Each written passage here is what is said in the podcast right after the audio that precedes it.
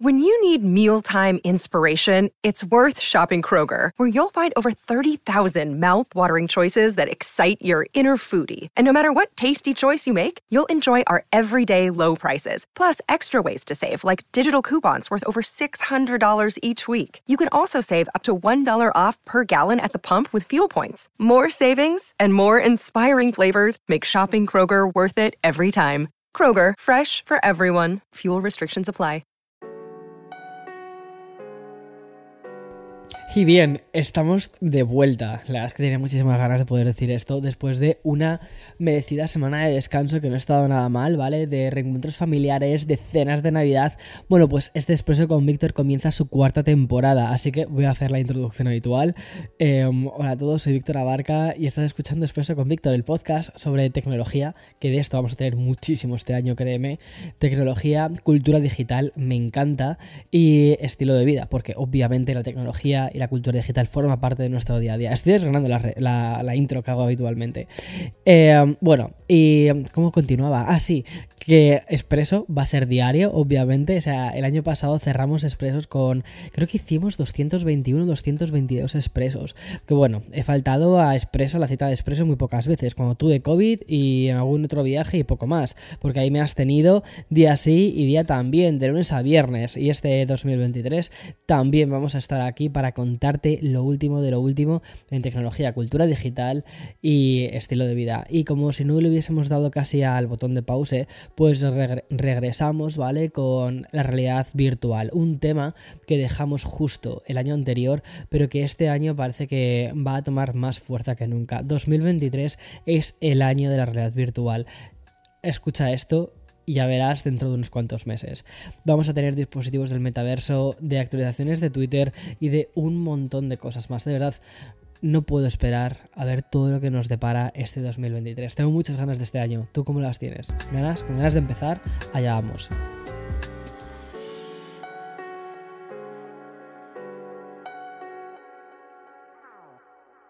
Another day is here and you're ready for it. What to wear? Check. Breakfast, lunch and dinner? Check. Planning for what's next and how to save for it? That's where Bank of America can help. For your financial to-dos, Bank of America has experts ready to help get you closer to your goals. Get started at one of our local financial centers or 24-7 in our mobile banking app. Find a location near you at bankofamerica.com slash talk to us. What would you like the power to do? Mobile banking requires downloading the app and is only available for select devices. Message and data rates may apply. Bank of America and a member FDIC. Y bien, lo que esperamos a la nueva edición del CES que se va a celebrar en Las Vegas a partir del próximo jueves de esta semana, el día 5 ya lo tenemos aquí al lado y que me imagino que vamos a tener noticia de tecnología día sí, día también. Y mm, hemos dicho, ¿cómo empezamos el año? Pues vamos a empezar el año con una, unos cuantos rumores de estos que nos gustan bastante, pero no con un rumor cualquiera, sino con uno relacionado con Apple. Y si abres cualquier site especializado en información tecnológica, te vas a encontrar con una información muy interesante sobre el próximo iPad mini, como lo oyes, ¿vale? Los de Cupertino ya estarían trabajando en la próxima versión mini del iPad, un iPad que vendría con un nuevo procesador, obviamente, pero con con mejoras más pequeñas. Nunca mejor dicho, ¿no? Con esto de que es mini. De hecho, no sé si has visto uno de mis últimos vídeos en el que dije que el iPad mini es mi iPad favorito. Y es que lo es, o sea, me encanta el iPad mini. Y según he podido leer estos días en The Verge, Apple lanzaría esta nueva versión del iPad mini a finales del 2023. Es decir, nos queda por esperar un tiempo. Y mm, un plazo mucho más conservador. Algunas voces dicen que se podría retrasar hasta la primera mitad del año 2024.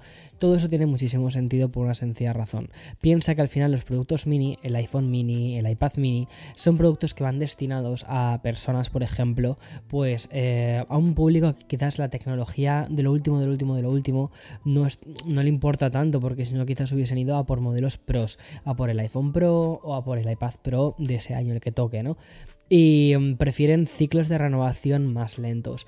Entonces, posiblemente por estos motivos, pues estén haciendo que los ciclos de entre actualización y actualización sean mucho más eh, largos de lo normal. Como ya sabes, además, el último iPad mini significó una revolución en la parte de diseño, sobre todo porque lo que hicieron fue llevar el diseño del iPad Pro o del iPad Air, perdona, al iPad mini, lo cual tiene muchísimo sentido. Y también por el, por el procesador que llevaba, porque llevaba una 15.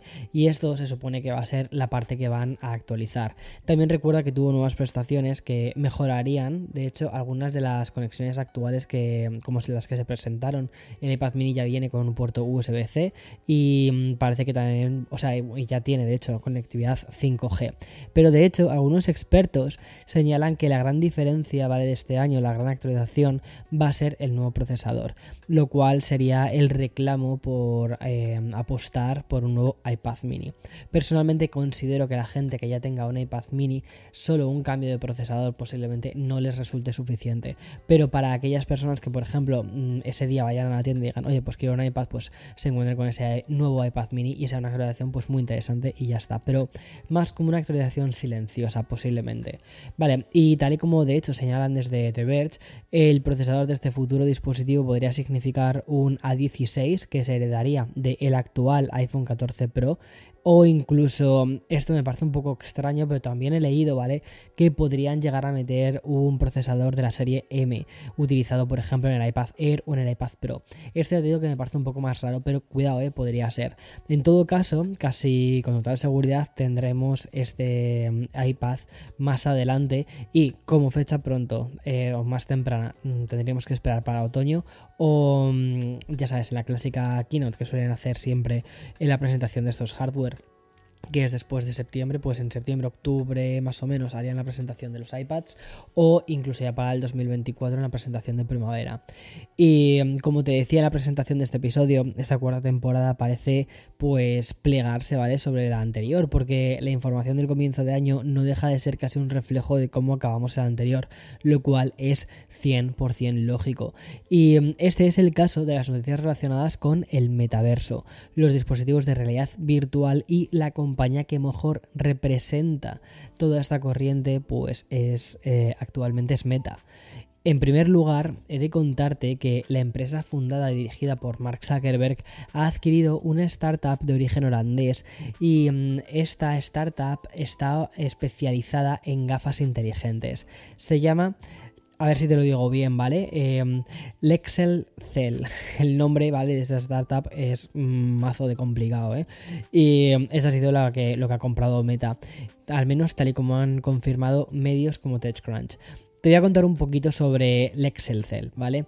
Fue fundada en, 2009 y comenzó su trayectoria fabricando lentes, pero de manera progresiva fue especializándose sobre todo en la parte de realidad aumentada.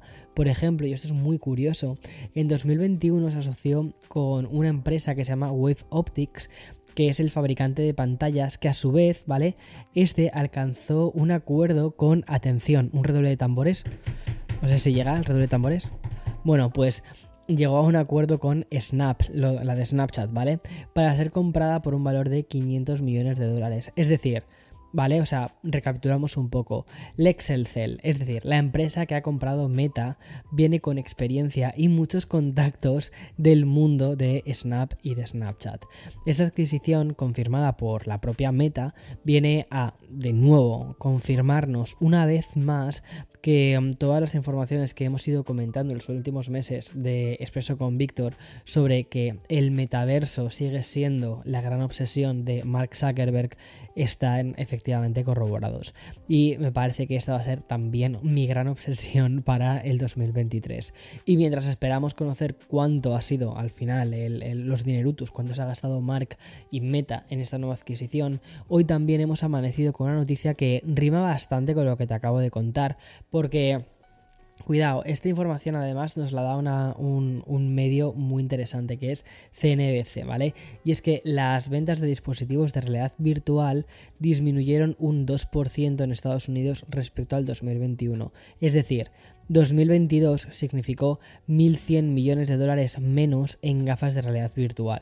Es un mercado bastante grande y esos datos se parecen bastante a otros aportados en un informe de la empresa analista CCS Insights, del cual ya te hablé hace un tiempo, y es que esta decía que los envíos mundiales de los auriculares de gafas de realidad virtual, de ellos lo llaman auriculares VR, y dispositivos también de realidad aumentada, cayeron en más de un 12% año tras año, pasando a ser de 9,6 millones de dólares en 2022. El descenso de las ventas de estos dispositivos de realidad eh, mixta y el interés de la realidad virtual o el metaverso choca con los datos que obtuvimos en 2021, porque sin duda fue un gran año para esta división en la tecnología y es que los ingresos de visores de realidad virtual en Estados Unidos se duplicaron en 2021, sobre todo tras haber arrojado en 2022 hasta 530 millones de dólares, o sea, hemos pasado de 530 en 2020, eh, perdón, 2021 hasta los 9,6 eh, millones de dólares en 2022. No sé, eh, me parece un cambio muy, muy fuerte, pero podría ser. Y con ese telón de fondo, ¿vale? Así es como arrancamos el 2023, en el que sí que sabemos que este año vamos a recibir las gafas de, o el casco de realidad virtual de Sony, los cuales saldrán al mercado por 550 dólares. Y eh, lo van a hacer ya mismo porque es en febrero. Y sobre todo el dispositivo de Apple, del que tanto hemos escuchado hablar y que parece ser que ya los rumores apuntan a que este año sí que sale. Está claro que mm, si Sony y Apple no consiguen relanzar el interés por la realidad virtual, entonces esta podría quedar muy tocada. Yo creo que, seamos sinceros, en el momento en el que eh, la realidad virtual se convierta en algo mainstream por estas dos mega empresas, yo creo que al final esto va a pegar un pelotazo hacia arriba.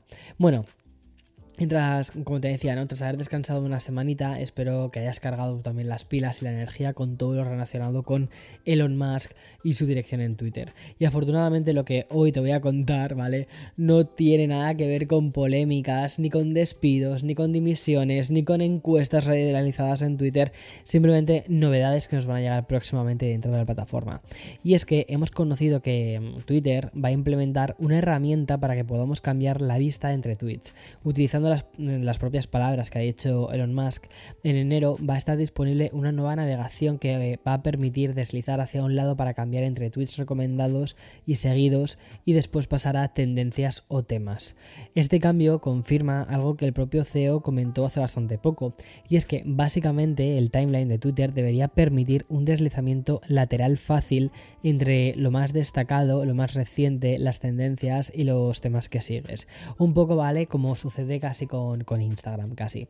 Y mm, hasta que esta opción llegue, pues Twitter, sigue poniendo a nuestra disposición el botón este que nos deja cambiar entre lo que es la línea de tiempo cronológica y la alternativa, que lo que hace es mezclar líneas temporales, así como plan rollo súper futurista y que mm, tantos quebraderos de cabeza nos dio, y los tweets recomendados. Hace ahí como la mezcla de todo.